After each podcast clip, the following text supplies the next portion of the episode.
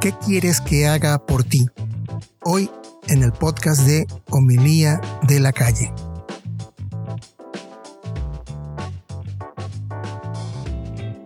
Sean todos bienvenidos, te saluda tu amigo y servidor Wilfrido Matamoros, generando este podcast desde el centro de la Unión Americana en el hermoso estado de Iowa. Tal como te digo al inicio de este podcast, ¿qué quieres que haga por ti? Creo que más de uno de nosotros puede reconocer la historia del ciego de Jericó. La encontramos en los tres evangelios sinópticos, pero en especial hoy me quiero referir al evangelio de Marcos, porque creo yo que Marcos nos da una idea mucho más clara del ambiente en el cual se vive este encuentro coincidencial con el hijo de Timeo. Lo podemos encontrar este pasaje en el capítulo 10 y es casualmente con el que se cierra el capítulo 10, porque Jesús está saliendo de Jericó y prácticamente ya va a empezar su ministerio en Jerusalén. A partir del versículo 46, titulado El ciego de Jericó, voy a utilizar Biblia de Jerusalén y dice lo siguiente.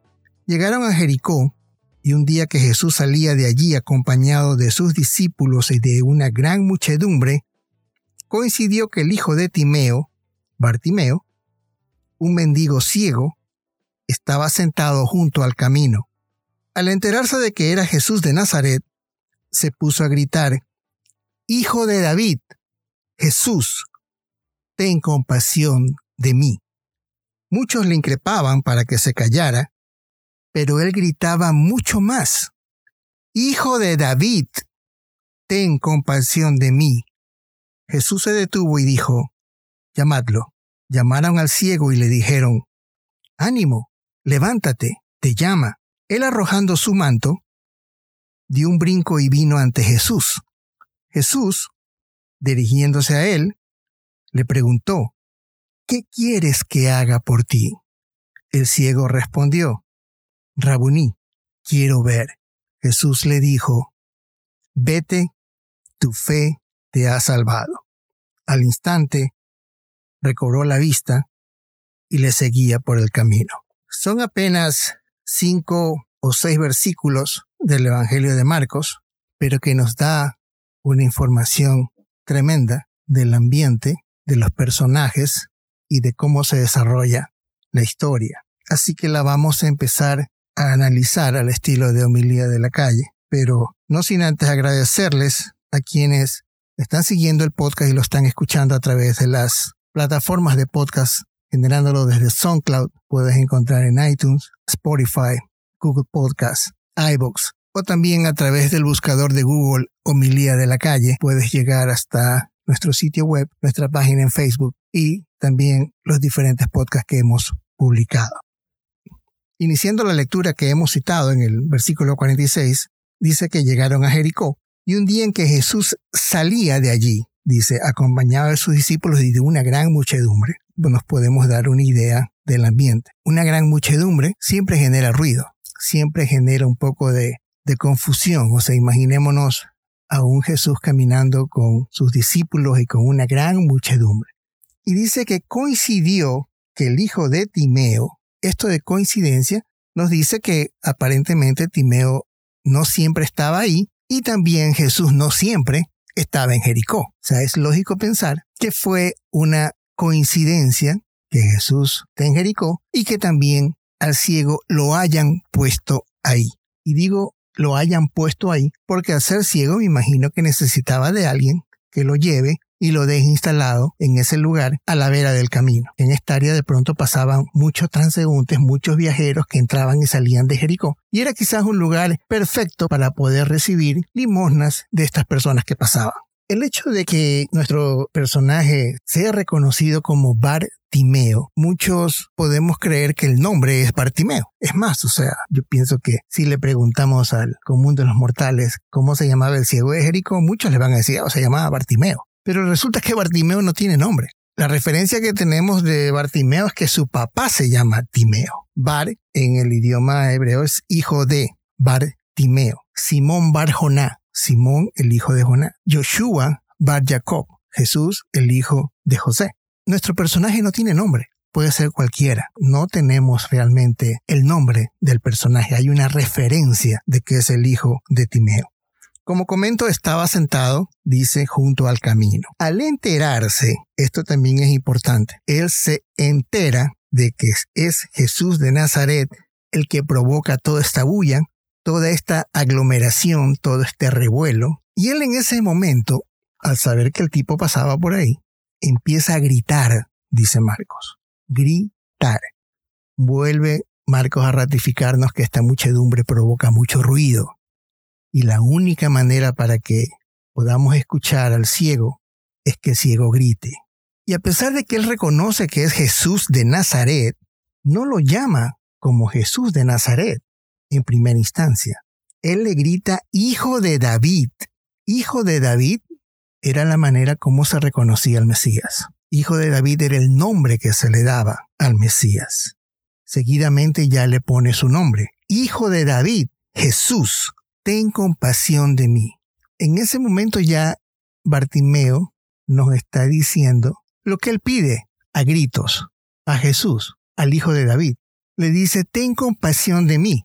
Si se nos acerca una persona invidente, imaginémonos que cada uno de nosotros sería Jesús. Lo primero que nos imaginamos es que él quiere el milagro de que vea. Pero lo que primero dice Bartimeo es, ten compasión de mí. En pocas palabras, yo no soy digno, quizás yo no tenga las razones suficientes, quizás yo no me lo merezco, simplemente soy un vagabundo que está en la calle, pero quiero que tengas compasión de mí. Quienes acompañaban a Jesús inmediatamente tratan de decirle a este ciego, no nos molestes ahorita. Es más, lo increpan, dice la Biblia de Jerusalén. Pero sin embargo, él grita mucho más. Hijo de David, ten compasión de mí. Ese grito, definitivamente, ¿cómo habrá sido? Que llega a los oídos de Jesús, Jesús se detiene y le dice, llamadlo. Así que llamaron al ciego y le dijeron, ánimo, levántate, el tipo te está llamando. Como diciendo, si ya gritaste tanto pidiendo la compasión, ahora sí ponte pilas porque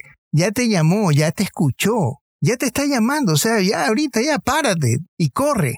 Marcos es espectacular y dice, él arrojando su manto, dio un brinco y vino ante Jesús. Eso a nosotros nos suena fácil, pero imaginémonos en épocas de Jesús la importancia del manto. El manto era una cosa importantísima. Ustedes pueden recordar más de un pasaje bíblico en los Evangelios donde tenemos historias del manto. Definitivamente el manto para mí era lo único que tenía Bartimeo. Es posible que con ese manto él lo haya tendido frente a él para que la gente le tire ahí las limosnas o quizás comida para que el tipo se alimente. Con ese mismo manto quizás se secaba un poco cuando medio medio se refrescaba o se bañaba, se arropaba durante las noches, se cubría la cara en las tormentas de arena. El manto era todo para Bartimeo y sin embargo el tipo lo arroja. Le importa un comino si al regresar no encuentra el manto. Pero en ese momento no le interesa quizás la única posesión que tiene, que es el manto. Lo arroja, dice la escritura. Y dio un brinco y vino ante Jesús.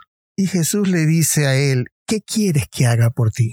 Esta pregunta, yendo un poquito así al idioma de la calle, podría ser incluso hasta un medio chiste de Jesús, ¿no? Porque está frente a una persona invidente, hasta un ciego una persona que está aclamado, ha gritado. Jesús le dice, ok, ven, y lo pone al frente de él. Jesús me imagino que debió haberlo visto inmediatamente como cualquier persona, identificarlo, saber que era un invidente, que no podía ver, y que ante esa pregunta, lo más lógico, es más, y era posible que quizás esa pregunta de Jesús esté de más, pero ahí viene, ahí viene lo interesante de este pasaje. ¿Qué quieres que haga por ti? Marcos nos dice que había una muchedumbre, que había gente que lo estaba siguiendo. Jesús en ese momento estaba ya cumpliendo sus últimos días de ministerio en toda el área de Jericó, de Galilea. Ya él ya iba directamente a Jerusalén a vivir la última parte de su ministerio, su pasión y su muerte.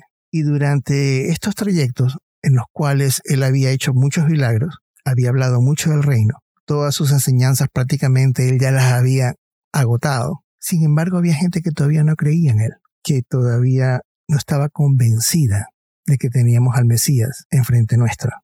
Entonces es obvio que Jesús frente a una persona que lo reconoce, que le dice, hijo de David, Mesías, ten compasión de mí. Es obvio que quizás para Jesús Bartimeo no era ciego, porque perfectamente había visto en Jesús al Mesías esperado.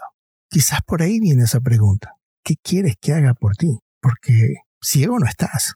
Ciego están los que están aquí quizás alrededor mío que no se dan cuenta quién soy yo. Pero tú al menos ciego no estás. Tú estás convencido de que yo soy el Mesías, de que yo soy el Salvador, de que yo te puedo dar paz, de que yo te puedo liberar. Y es ahí cuando viene el ciego y le dice, Rabuní.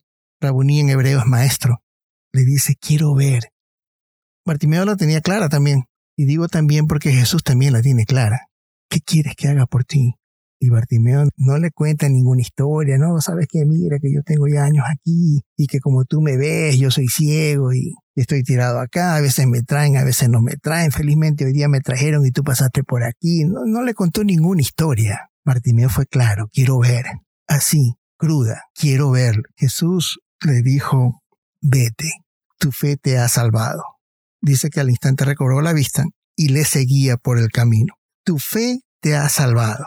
Las palabras de Jesús no son tu fe te ha hecho ver.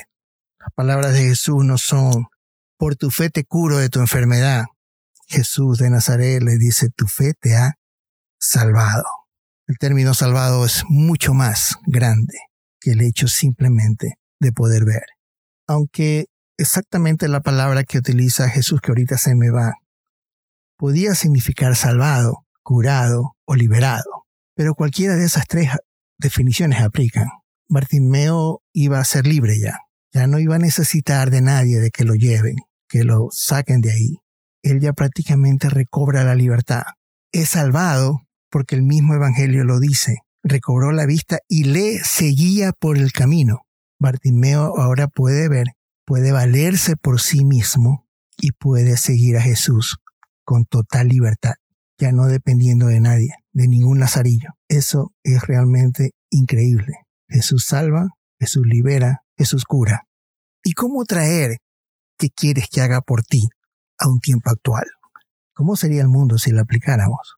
Acá en el Midwest americano hay una cadena de supermercados bastante grande, Hy-Vee. Tuve la oportunidad de estar para la inauguración de un Hy-Vee que queda cerca de mi casa hace aproximadamente unos, qué sé yo, 5 o 8 años estuve trabajando cerca de 12 años en Pizza Chain, bastante grande que en Estados Unidos como son los Esbarros. Aparte que me gusta muchísimo la pizza y la comida italiana. Hy-Vee tiene un espacio en sus supermercados de Italian food. Entonces, al quedarme relativamente cerca de la casa y en ese momento andaba yo buscando un trabajo que me solucione ciertos días para poder también dedicarme a otro tipo de cursos que estaba haciendo, fui parte del grupo que inauguró ese supermercado. Entonces tuve que asistir aproximadamente a dos meses de training. No les miento ni les exagero que en los dos meses de training, solamente creo que la última semana, estuvimos trabajando en los productos de la pizza. Prácticamente mes y medio estuvimos en training de cómo tratar a los clientes. Esa famosa frase que uno le escucha casi en la mayoría de lugares aquí en Estados Unidos cuando uno entra, What can I do for you? ¿Qué puedo hacer por ti? Ese entrenamiento a mí me, me sirvió bastante, porque inclusive cuando a veces llaman por teléfono en el trabajo que tengo actualmente, yo levanto el teléfono y digo, es Wilfrido, ¿qué puedo hacer por usted? Hay una necesidad enorme ahorita afuera. Todos necesitamos algo, todos queremos algo en algún momento, pero pocas veces nos lo preguntan. Y obviamente pocas veces nosotros tampoco lo preguntamos. A veces nos preocupamos más en tratar de criticar que en tratar de decir, dime qué puedo hacer para que lo hagas mejor. Y eso nos pasa a todo nivel, como padres, como hermanos, como esposos, como empleados, como jefes, como líderes, como coaches, como entrenadores. Eso nos pasa en toda área. A veces llamamos al, al empleado y le decimos, ¿sabes qué? Me han dicho que estás así, me han dicho que estás asado, que no has hecho esto de aquí, que no has hecho lo de acá y que por qué no haces esto. Pero en algún momento dado uno puede cambiar la película y como líder, como jefe, dime qué puedo hacer para que tú lo hagas mejor. ¿Qué quieres que haga por ti para que tú te sientas bien? Cuando a veces vemos un poco preocupado a nuestros hijos, les hacemos esa pregunta. ¿Qué puedo hacer por ti? Te veo preocupado. ¿Qué puedo hacer por ti? A veces nosotros tenemos ese coraje, porque se necesita tener coraje de decir qué puedo hacer por ti. Y el mismo coraje a veces es en sentido opuesto. Bartimeo grita, Hijo de David, ten compasión de mí. En el momento en que Bartimeo dice, wow, por ahí viene un ruido, ¿sabes qué? Jesús de Nazaret, no, yo sé quién es este fulano, yo sé quién es Jesús de Nazaret. Ahorita es mi momento, déjame gritar. ¿Cuántas veces nos quedamos nosotros y nos sentimos frustrados porque el jefe no me da un, un aumento de sueldo? ¿Tú has hablado con él? A veces los jefes simplemente como te ven ahí, te ven contento o no ven en ti absolutamente nada. No se imaginan pues que de pronto tú quieres un aumento de sueldo y que quizás te lo, te lo, te lo merezcas. Pero como decían las abuelas, el que no llora no mama. ¿Cuántas veces nos ha faltado también a nosotros ese coraje de Bartimeo de gritar y de decir, hijo de David, ten compasión de mí? Papá, me estoy ahogando ahorita en este problema. Por favor, ayúdame. Hijo, ¿qué quieres que haga por ti? La esposa al esposo. Sabes que ya no puedo más con la casa. Definitivamente yo necesito tu ayuda. No puedo estar todos los días llegando a cocinar, llegando a lavar, ver a los muchachos si hacen o no hacen los deberes, preocuparme por esto, preocuparme por otro. Tú tienes que ayudarme. Ok, mi amor, ¿qué quieres que haga por ti? Esta conversación de Bartimeo con Jesús es justa y necesaria a todo nivel. Hoy más que nada que el mundo todavía sigue luchando con este virus, que nos aísla más, que nos mete en un hueco así como avestruz, y que como yo estoy bien, no pasa nada. Mientras a mí no me toque, no pasa nada. Pero es quizás ahorita el momento más propicio para llamar quizás a ese padre, a ese tío, a ese hermano que sabes que por algún motivo está pasando un momento que no está tan agradable, quizás perdió el trabajo, quizás no pudo ir a trabajar, quizás perdió 15 días o un mes por la enfermedad, quizás simplemente perdió el trabajo. ¿Qué quieres que haga por ti? ¿O por qué no también lo contrario? A veces somos tan arrogantes, a veces somos tan orgullosos que no podemos gritar, ten compasión de mí, ayúdame. Hay bastante necesidad hoy en día en el mundo y es nuestro deber también ser un poco Bartimeo y ser un poco Jesús y no parar de preguntarnos, ¿qué puedo hacer por ti? Pero continuando un poco con el podcast anterior, ¿quién dice que soy yo? ¿Tú estás listo para preguntar exactamente lo que tú quieres? O sea, tú puedes ser ese Bartimeo que la tiene clara y que si mañana Jesús se te presenta y te dice, ok, ¿qué quieres que haga por ti? Tú sabes exactamente lo que tú quieres, lo que tú necesitas, lo que te puede liberar, lo que te puede sanar. Porque si no la tenemos clara y no sabemos lo que nosotros queremos, puede ser bien complicado que le preguntemos a alguien qué es lo que quiere. Al igual que Bartimeo, tenerla clara y saber exactamente lo que queremos porque en cualquier momento te cae el 20, como dicen los amigos mexicanos, y te topas face to face, one to one, con el poderoso, y te dice Wilfrido, ¿y qué quieres que haga por ti? Y no la tenemos clara. ¿Cómo podemos ayudar a otros si nosotros mismos no nos ayudamos? Parecería que se podría hacer, pero créanmelo, tú para ayudar a otro creo que tienes que estar convencido de que tú mismo te ayudas. Pues si no, ¿cómo convences a otro que tú lo puedes ayudar? el mayor mandamiento que Jesús nos deja es que amemos al prójimo como a nosotros mismos. Empezando por nosotros mismos. Pregúntate qué es lo que tú quieres hacer por ti mismo. Y empieza como tarea simplemente ahora saludar a cualquiera, en especial si es un familiar. ¿Qué tal, Pepe Lucho? ¿Qué puedo hacer por ti? ¿Qué tal, Carlitos? ¿Qué puedo hacer por ti? ¿Qué tal, María? ¿qué puedo hacer por ti? Y puede ser sorprendente lo que podamos nosotros hacer por los demás y por nosotros mismos. ¿Qué quieres que haga por ti? Muchas gracias. Fue Homilía de la Calle.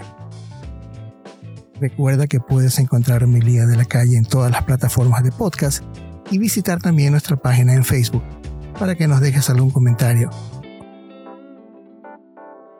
Cuídate.